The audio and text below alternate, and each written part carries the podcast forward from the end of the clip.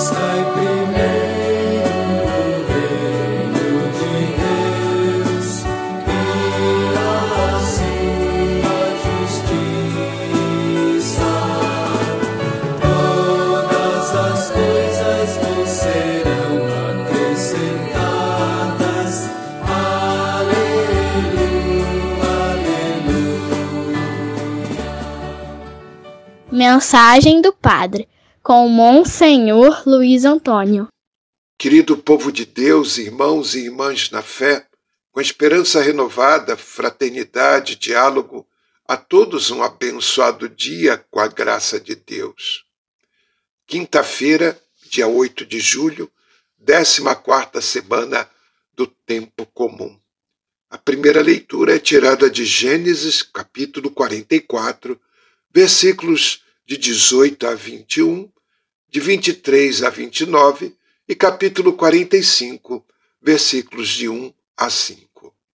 Judá, que tinha sugerido vender José como escravo e fizera o pai sofrer, agora está disposto a se tornar escravo para que seu irmão Benjamim, preferido do pai, possa voltar para casa. Dessa forma, Judá redime a falta que cometera no passado contra a fraternidade, contra a sua própria família. O salmo é o Salmo 104 ou 105, recordação da história em estilo de hino.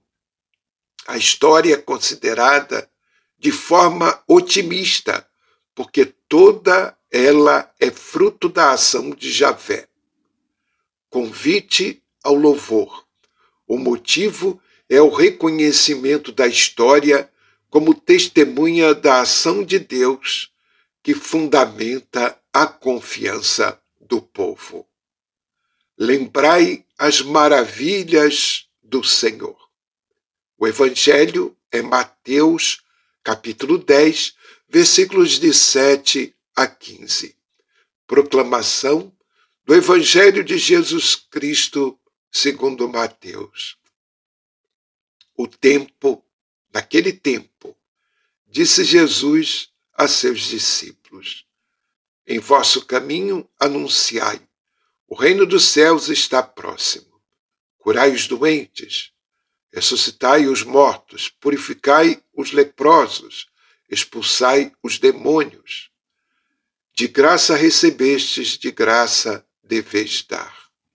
Não leveis ouro, nem prata, nem dinheiro nos vossos cintos, nem sacola para o caminho, nem duas túnicas, nem sandálias, nem bastão, porque o operário tem direito ao seu sustento.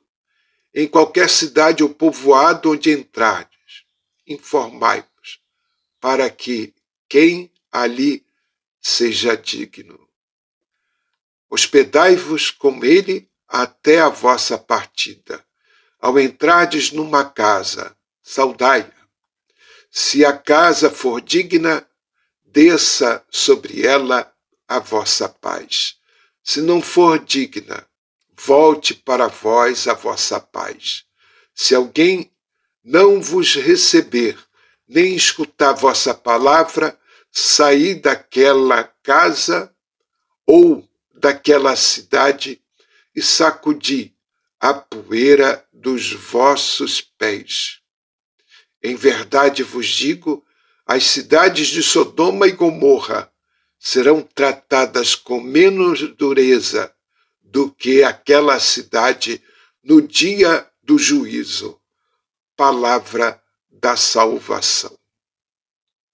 Ide e proclamai. Uma das tarefas dos apóstolos consistia em proclamar aos quatro ventos o anúncio do reino do céu. Finalmente realizavam-se as esperanças do povo. E essa proclamação devia ser feita com palavras quanto ações. Aliás, as ações próprias do reino seriam a melhor prova da presença desta novidade na história de Israel. Os gestos de curar doentes, ressuscitar os mortos, purificar os leprosos, expulsar os demônios, proclamavam a irrupção do reino da história. Significavam que a vida humana fora recuperada no seu frescor original, fora libertada de todo tipo de escravidão, que o ser humano fora salvo da marginalização, tendo adquirido pleno direitos sociais e religiosos. Sobretudo, indicavam que finalmente Deus tinha primazia sobre o ser humano, libertando-o do poder da morte. Assim seja, que isso aconteça também no momento presente. Como nós precisamos de todos esses valores anunciados por Jesus Cristo no tempo de hoje. Rezemos.